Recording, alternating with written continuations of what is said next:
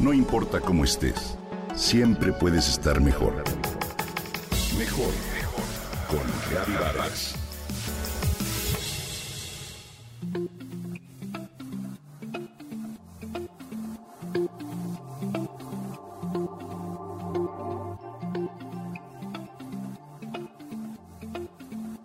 Clarisa es una mujer de 33 años, muy exitosa y con un trabajo ejecutivo que le absorbe mucho tiempo.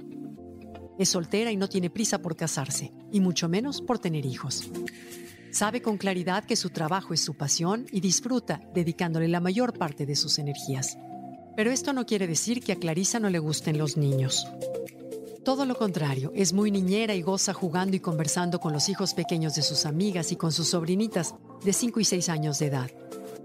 Las ha visto crecer y ha disfrutado enormemente ese proceso y siempre que pasa un día con ellas regresa a su casa muy contenta y con ánimos renovados. Hace unos días Clarisa pensaba en eso. Jugar con las niñas es cansado, se decía, y sin embargo, para mí es una gran inyección de energía. Pensando, pensando, se dio cuenta de que las niñas le hacían recuperar la curiosidad cotidiana y que eso la alegraba. Verlas observar todo, preguntar cosas aparentemente absurdas y poner mucha atención a las respuestas, quedarse absortas escuchando un cuento.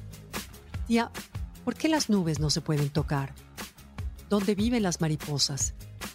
¿Quién inventó la miel de maple? ¿Cómo se encienden las estrellas? Cada una de estas preguntas desata pláticas, relatos, explicaciones y fantasías que abren mundos y emociones para la tía y para las niñas. La hermana de Clarisa, la mamá de las pequeñas, ha acompañado el crecimiento de sus hijas con paciencia y está convencida de que debe proteger y alentar esa capacidad de asombro y su curiosidad natural. ¿Y tú qué opinas sobre esto? ¿Alguna vez has meditado sobre lo valioso que es el asombro? Te comparto algunas reflexiones interesantes.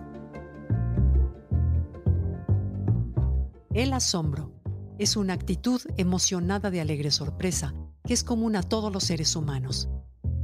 Es lo que suscita el interés y el deseo por el conocimiento, decía Tomás de Aquino.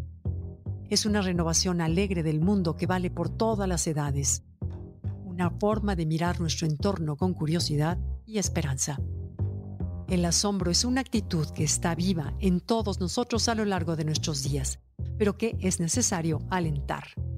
La pedagoga canadiense Catherine Lecuyer habla de estos temas en su libro Educar en el Asombro y alerta sobre la manera en que el uso indiscriminado de las pantallas y de Internet está minando la capacidad de asombro de las personas. Confundimos información con conocimiento y renunciamos a la capacidad de reflexionar. Cualquier conocimiento que realmente aliente nuestra perspectiva tiene su origen en el asombro desde el más elemental hasta el más complejo.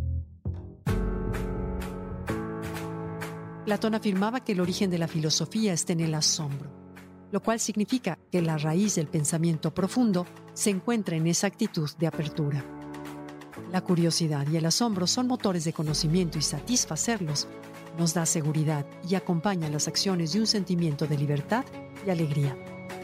Perder la capacidad de asombro, en cambio, nos vuelve cínicos y corremos el riesgo de caer en un estado de apatía, aburrimiento y falta de entusiasmo.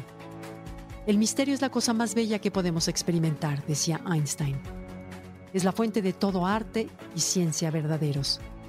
Descifrar el misterio es lo que hacemos con nuestra valiosa capacidad de asombro, un regalo de la vida que te invito a aprovechar y a disfrutar.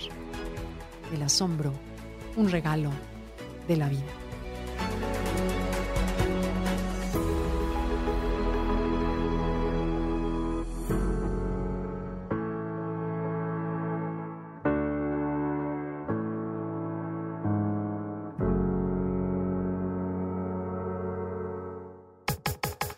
Comenta y comparte a través de Twitter.